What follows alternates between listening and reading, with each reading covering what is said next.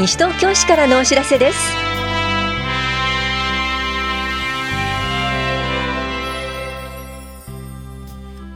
今日は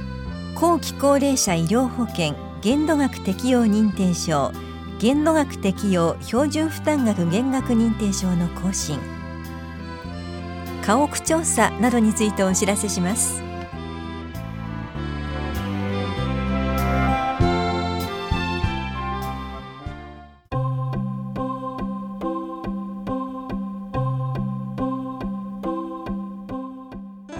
後期高齢者医療保険限度額適用認定証限度額適用標準負担額減額認定証の更新についてお知らせします。認定証は7月31日で有効期限が切れます。現在認定証をお持ちの方で8月1日から該当される方には更新した認定証を7月下旬に郵送で送付します。限度額適用認定証の対象となるのは被保険者証の一部負担金の割合が3割負担で後期高齢者医療制度に加入している同じ世帯の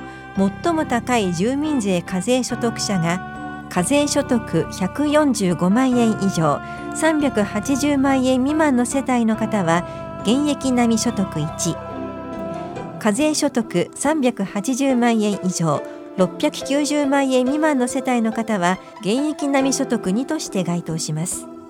認定証を入院外来時に提示することで医療機関の保険適用負担額が限度額までとなります。限度額適用標準負担額減額認定証の対象となるのは被保険者証の一部負担金の割合が1割負担で住民税非課税世帯であり世帯員全員が年金収入80万円以下または老齢福祉年金を受給している方は区分1住民税非課税世帯であり区分1に該当しない方は区分2となります。認定証を持っておらずこれらに該当する方は必ず申請してください。認定証を入院外来時に提示することで医療機関の保険適用負担額が限度額までとなり区分1区分2に関しては食事代が減額されます。制度について詳しくは東京いきいきネットホームページをご覧になるか東京都後期高齢者医療広域連合お問い合わせセンターまでお問い合わせください。保険年金課からのお知らせでした。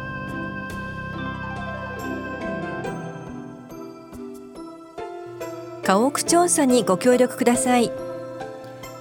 今年1月2日から来年1月1日までの期間中に新築増改築などをした家屋は来年度から固定資産税都市計画税の課税対象となります。これに伴い西東京市では税額の元となる家屋の評価額を算出するため家屋調査を行っています。市の職員が対象家屋を訪問し屋根、外壁、天井などの内装、外装および風呂、トイレなどの住宅設備を調査します。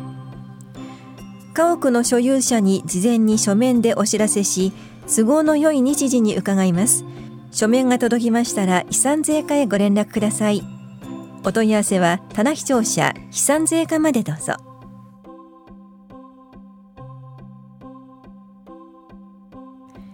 史跡玉川上水整備活用のための作業説明会のお知らせです。西東京市武蔵野市内のこれまでの作業報告今後の予定。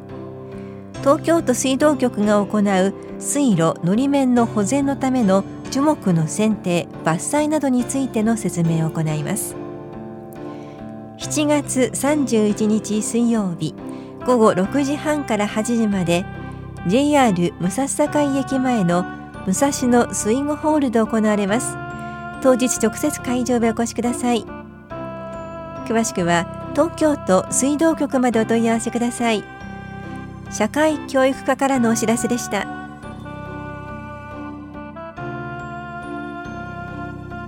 肝炎ウイルス大腸がん前立腺がん検診のお知らせです。検診期間は9月2日から12月20日までです。一時締め切りの8月2日までの申し込み者には8月下旬に受診券を送付します。その後も12月13日まで随時申し込みを受け付けます。ただし市で実施する特定健診一般健診を受診する方は検診と同時に実施しますので申し込みは不要です。肝炎ウイルス検診は血液検査 B 型 C 型肝炎ウイルス検査で対象はこの検診をまだ受けていない40歳以上の方です。なお来年3月時点で40455055606570歳の方は8月下旬に受診券を送付しますので申し込みは不要です。大腸がん検診は便潜血検査で対象は40歳以上の方です。なお大腸がんで治療中の方は対象外です。前立腺がん検診は血液検査 PSA 検査で対象は50歳から74歳までの偶数年齢の男性です。なお前立腺がんで治療中の方は対象外となります。費用は500円ですが生活保護等世帯の方は受給証明書持参で無料となります。受診ご希望の方は検診名を明記の上はがきか法や保健福祉総合センター健康課棚視聴者2回保険年金課の窓口または市のホームページからお申し込みください。詳しくは健康課までお問い合わせください。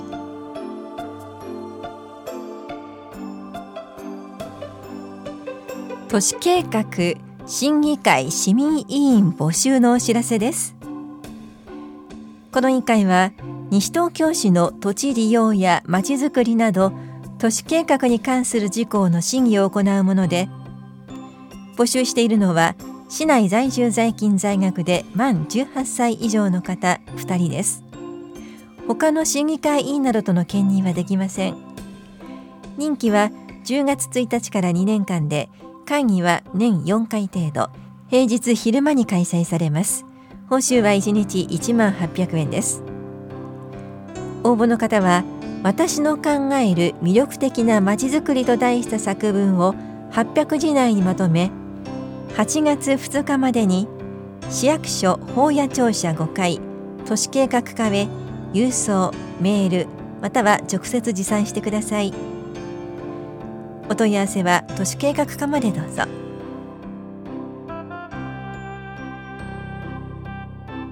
児童センターのご案内です。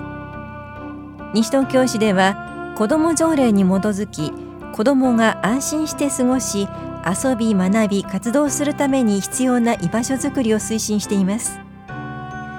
友人とのおしゃべりや趣味を楽しんだり勉強したり自分らしくそれぞれ過ごせる場所として児童館児童センターをご紹介します。18歳までの人なら誰でも自由に遊べる場所です。施設内には様々な遊具がありスポーツも楽しめます。イベントも定期開催しています。利用できるのは0歳から18歳未満で通常は月曜日から土曜日の午前9時15分から午後6時まで開館しています。日曜夜間開催については市のホームページをご覧ください。田無北原中町西原北児童館では夏休み期間中ランチタイムを設けます。また田無西原北児童館と田無八木沢児童センターでは毎週1日ずつ夜間自習室開放を行っています。隙間時間に自習室を利用しませんか？夏休み期間中は英会話イベントも実施します。詳しくは田無庁舎児童青少年課までお問い合わせください。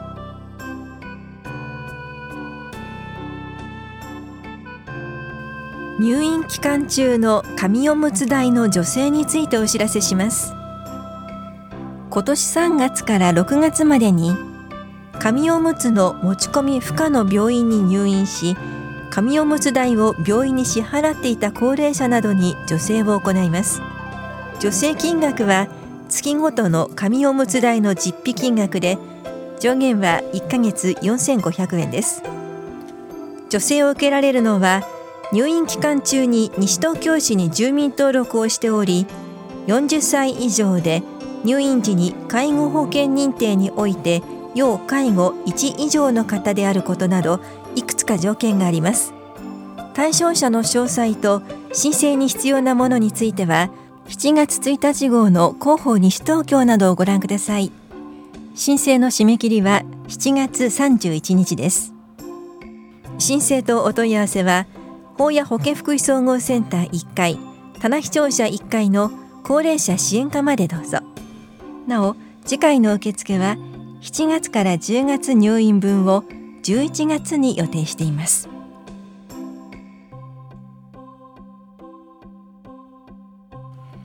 リハビリ相談窓口のお知らせです。リハビリに関する相談を希望する方と関係者を対象にリハビリ方法や福祉用具住宅改修などについて理学療法士による相談を行います。8月7日水曜日は午後2時15分から3時15分まで。8月22日木曜日は午前11時15分から午後0時15分までいずれも法や保健福祉総合センターで行われます。相談ご希望の方は前の日までに電話でお申し込みください。お申し込みお問い合わせは健康課までどうぞ。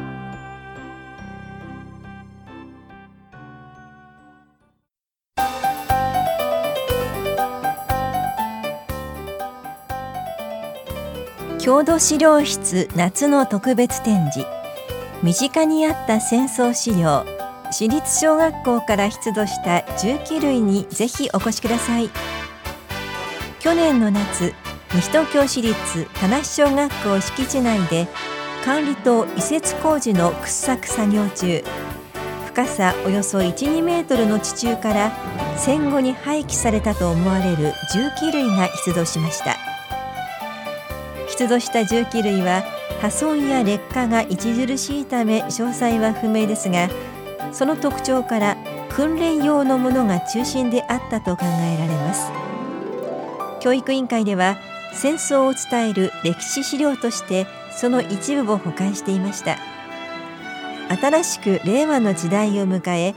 死の戦争の歴史を考える機会としてこの度関連する資料とともに特別公開を行います。この機会に郷土資料室で市の歴史を学んでみませんか？特別展示は9月28日まで郷土資料室で行われます。なお月曜火曜はお休みです。大谷庁舎社会教育課からのお知らせでした。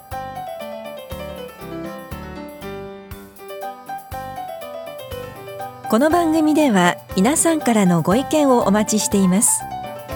FM 西東京西東京市からのお知らせ係までお寄せください。またお知らせについての詳しい内容は広報西東京や西東京市ウェブをご覧いただくか西東京市役所までお問い合わせください。電話番号は042-464-1311 042 464-1311番です以上西東京市からのお知らせ亀井さゆりでした。